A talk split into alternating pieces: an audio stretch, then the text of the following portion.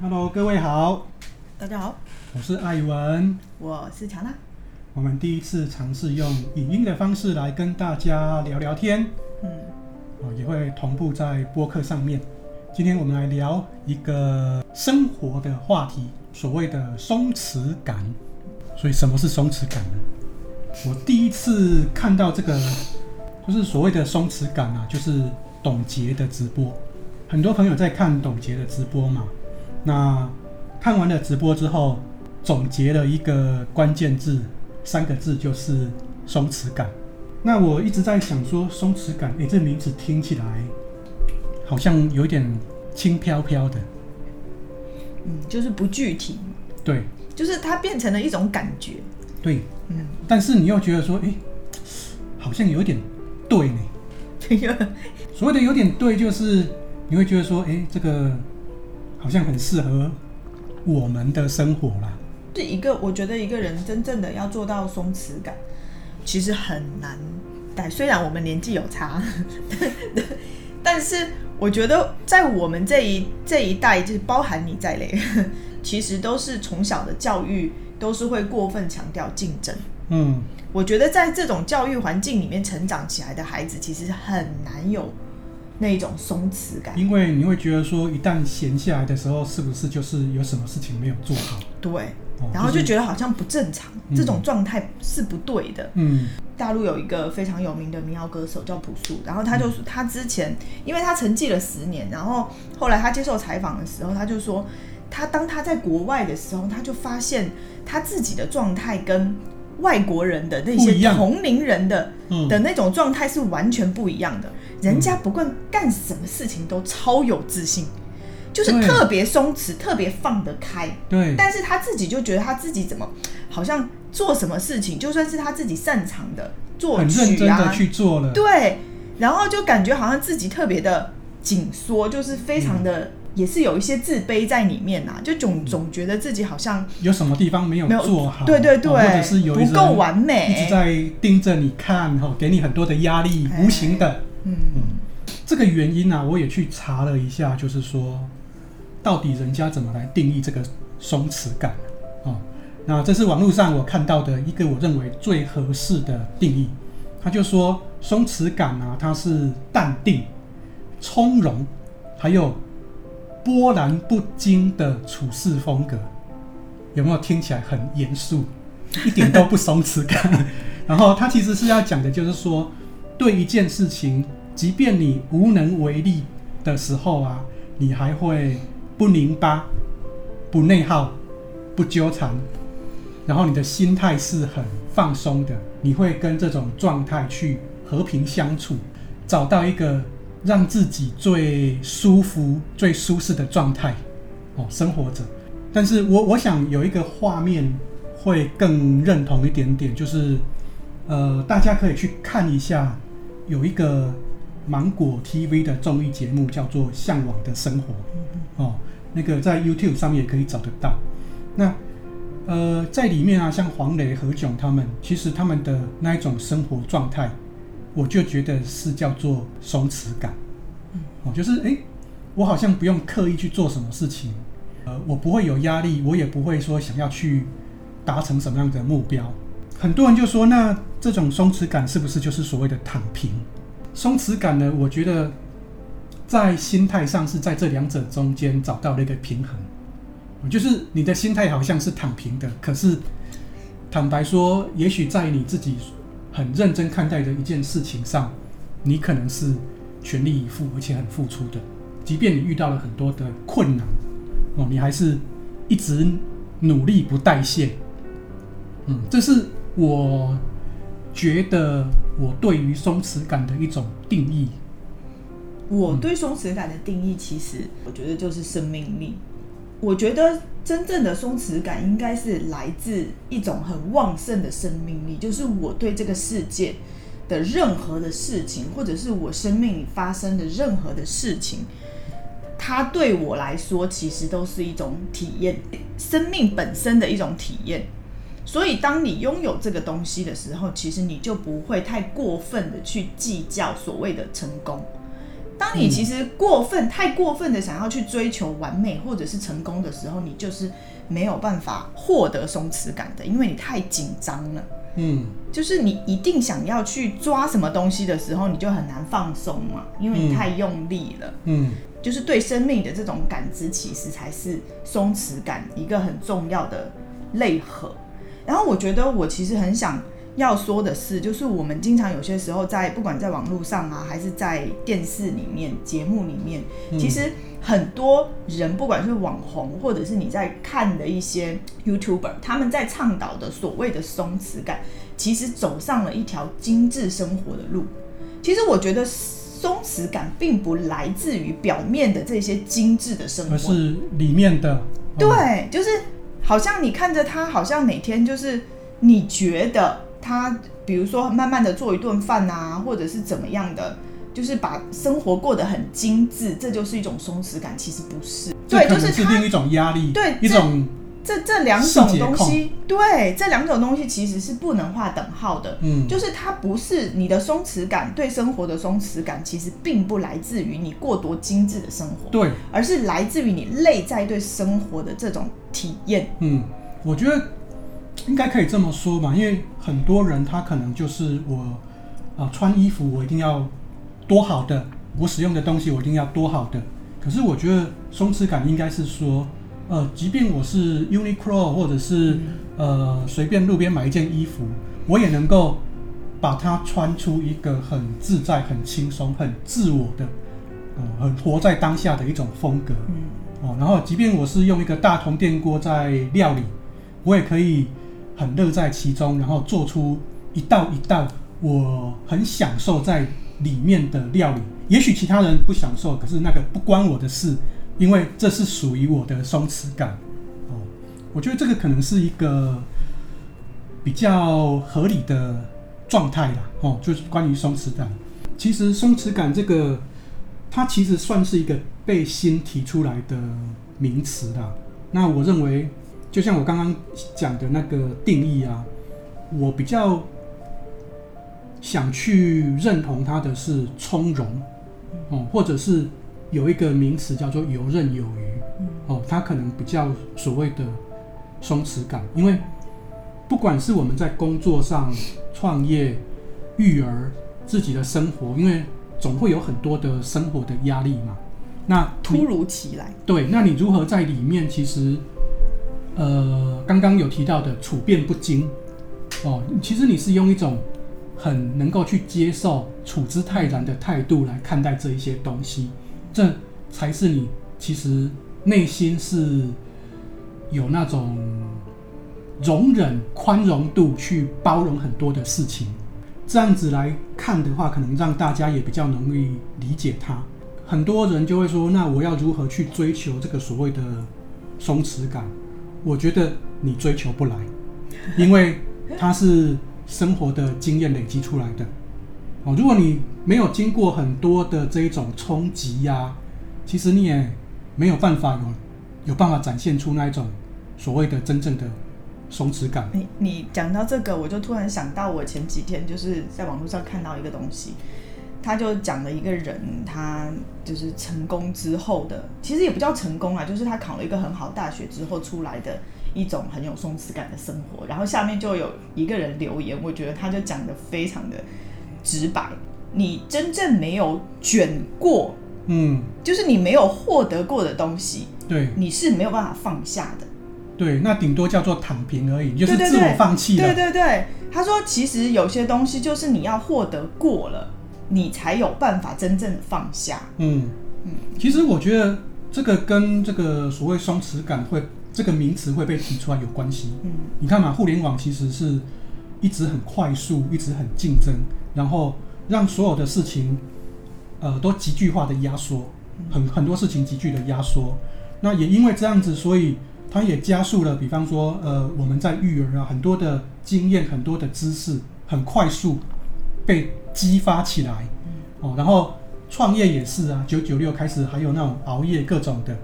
还有二十四小时直播的，对，我觉得这个都是因为这个时代很多的东西都越来越快，然后 social media 也各种的炫，各种的秀，各种的夸大，都加大了这种生活上啊各种的内卷、各种的压力。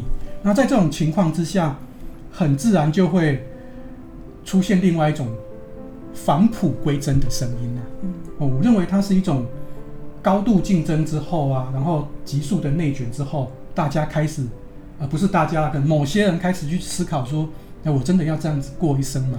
很就像就像创业一样嘛，很多人其实每天过着很战战兢兢、如履薄冰的，可是你也会知道，其实一条橡皮筋拉久了，它已经会弹性疲乏，它不可能一直都很高速的嘛。要不是你的身体垮了，要不是就是你的呃什么东西出问题了，哦，这是很自然的。所以你一定是在这个过程当中，你要去找到一个缓冲，嗯，哦，那这个缓冲，久而久之就会形成所谓哦，我知道如何在这种高速竞争的环境里面找到一个让我可以处之泰然的方法，生活方式、生活态度。越在高度竞争，越是经常加班的人，其实松弛感对你来说才是有意义的。如果你是一个，呃，这个没关系，然后本来就是很慢性子的，然后也许，呃，很多事情你已经处于一种自我放弃的状态的话，我觉得其实你是躺平的，你不是松弛。毕竟我们可能很积极的去追求很多的东西，然后也。很多的期望在里面，很多的时候其实事与愿违的几率很高啦。啊，不管是创业啊，或者是人生啊，反正你一定会面临各种打击。但是如果这些打击没有让你垮下去，哦，那这就是我们前几集也有谈到的，我们在播客里面有提到心力，哦，就是你的心心理的力量会越来越强大。那你的心理的力量越来越强大的时候，所谓的松弛感。我觉得，在你再去学习松松弛感这件事情的时候，就是有一个很重要的，就是你不要对生活太急功近利，或者是对成功这件事情太急功近利了。嗯，你应该保持一种耐心。嗯，就是这种耐心，其实会让你把步调放得没有那么慢，没有那么快的时候。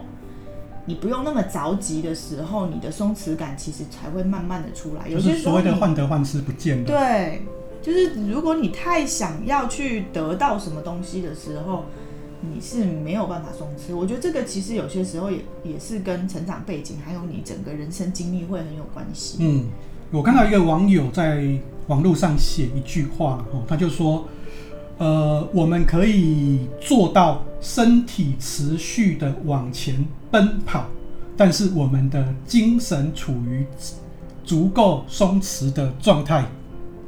哎、欸，我觉得这其实很像跑马拉松。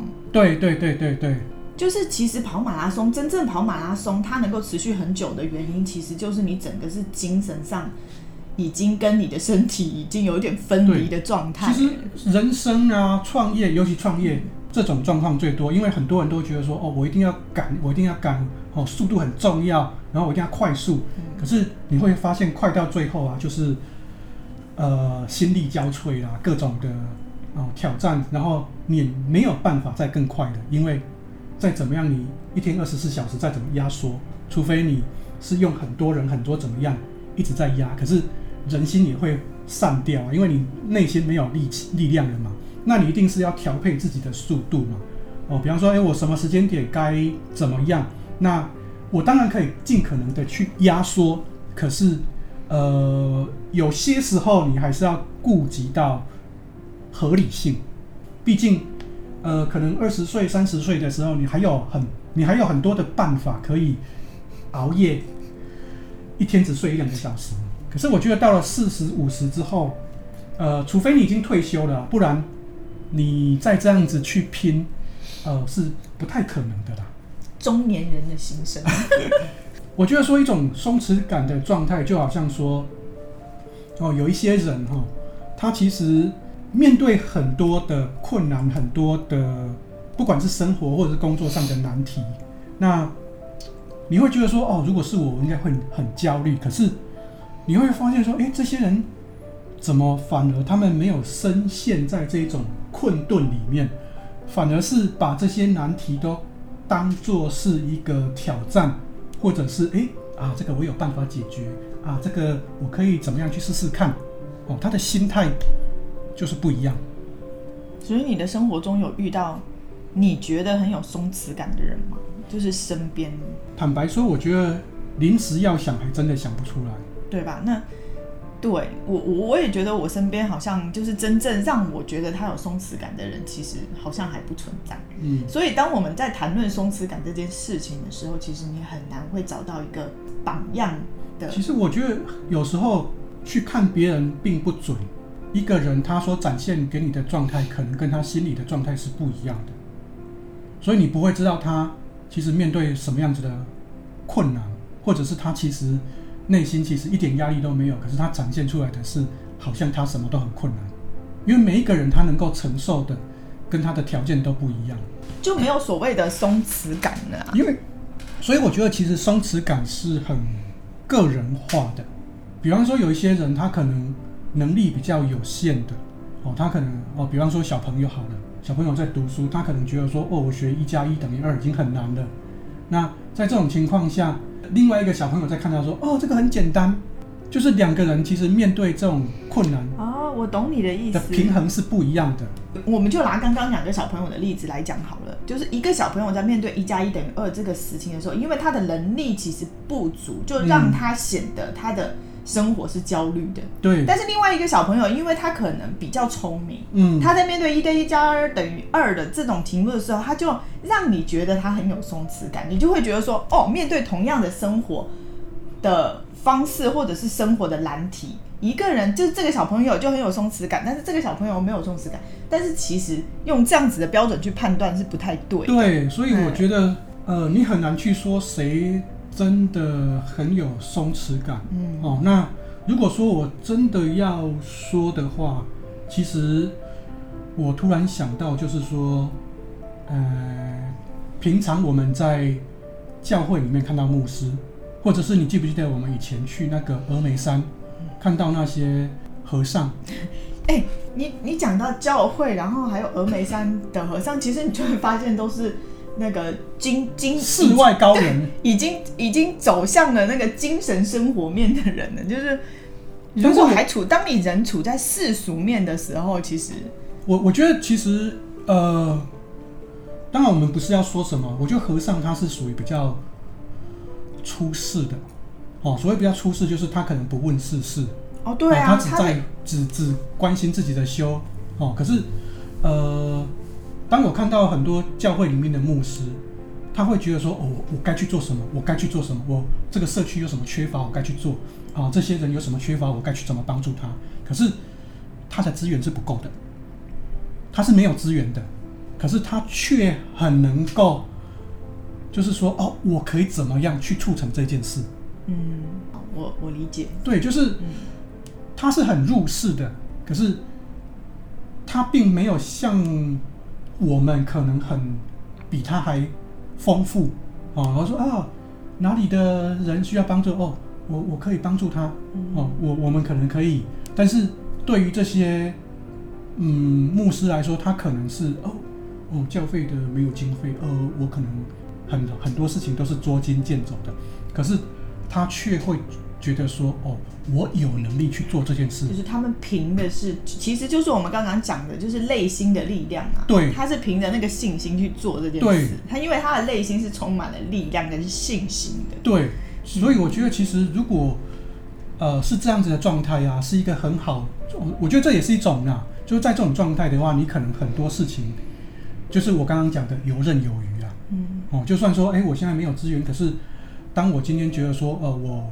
愿意去做一些事情的时候，因为我们不是说嘛？当你愿意去做一件事情的时候，全世界都会帮助你，对不对？我觉得某种程度也是这个道理啦。嗯，就是你有没有内心，其实有没有力量，跟这个会很有关系。对，我刚好在网络上看到一个一段诗哦，但是海灵格的一段诗，我我觉得诶，这个好像还蛮不错。来形容这个今天聊的这个话题。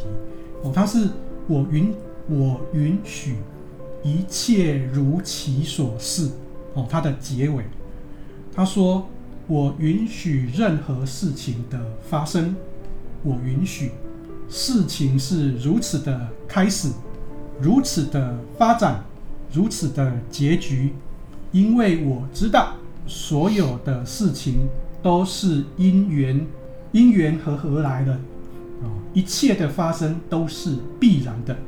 若我觉得应该是另一种可能性，伤害的只是自己，我唯一能做的就是允许。期许我们都能够活出最松弛、舒适的自己。哦，其实我突然想到几个英文字，叫做 “all is good”，一切都是最好的安排。哦，就是诶，顺其自然，然后也是所谓的臣服，那个臣服理论嘛。哦，那我顺应的这个去发展，然后我把自己就是很处之泰然的投放在里面，然后。呃，不过度的焦虑啊，因为我觉得这个年代好多人都好焦虑，而且内心其实都很胆怯，因为你不知道下一步会有什么样子的挑战。嗯，哦，嗯，那当你是看待这一切事情都是，哎，我允许这件事情的发生啊，我允许这种状态使我有一点挑战，然后我的心态可以去 overcome，哦，就是去去面对它，处之泰然。那我就会慢慢的越来越强大，所以我认为我自己觉得啦，这是一种向内的探求，而不是我要去抓很多资源、抓很多的东西哦。因为我们都会说嘛，当你越会抓的时候，代表你的内心越缺乏。嗯，你的内心越缺乏的时候，你就会一直抓，但是你会再怎么抓都不够，你会越抓越焦虑、越害怕。可是，当你内心是很充足、很富裕的时候，就算你啊、呃、现在可能过得家徒四壁，可是你的资源会越来越多，因为你是满出来的。嗯，嗯，这个应该是所谓松弛感的一种境界状态，嗯嗯，就是顺应你生命中任何发生的。处就是所处所处的境遇，嗯，对，就是刚刚有提到一本书，就是《沉浮实验》，嗯，大家有兴趣的话可以去找这本书来看。